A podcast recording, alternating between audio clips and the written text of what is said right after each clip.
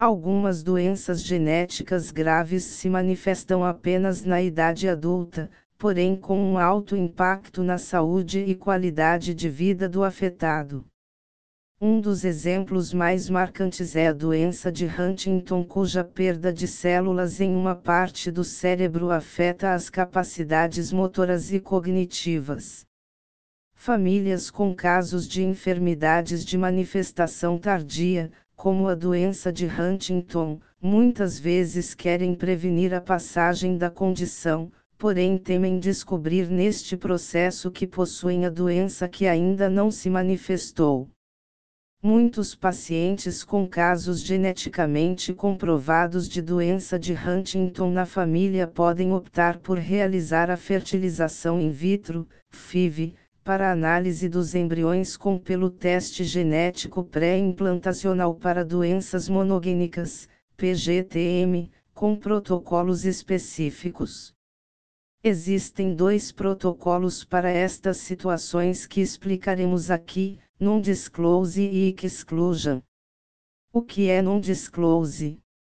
Non-disclose é um protocolo em que se realiza a análise da mutação no paciente mas sem revelar informações sobre a condição de afetada, ou, do progenitor.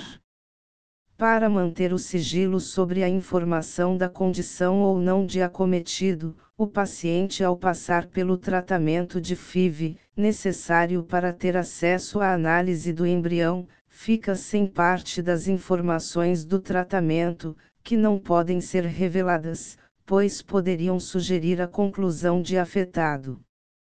Por exemplo, pode acontecer que a paciente seja jovem, tenha muitos embriões cromossomicamente saudáveis, mas que todos eles tenham a mutação para a doença de Huntington, o que poderá acabar revelando que ela é portadora.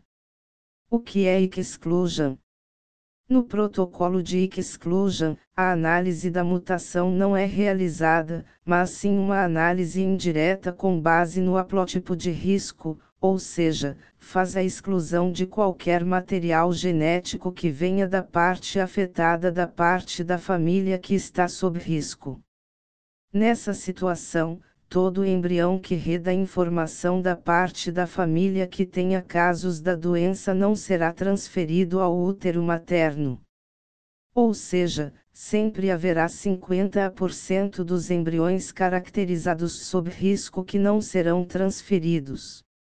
Como é um tratamento para prevenir uma doença genética antes da gravidez? O primeiro passo para prevenir uma doença genética é confirmar o risco da família, que é possível mesmo que a doença não tenha se manifestado nunca. Para casos de enfermidades autossômicas dominantes, é necessário realizar uma investigação do gene ou estudo de genes associados à condição. Os futuros pais também podem realizar testes de compatibilidade genética, CGT, que permitem identificar a presença de variantes genéticas relacionadas a doenças autossômicas recessivas que representem um risco para os descendentes apenas quando ambos os progenitores são portadores.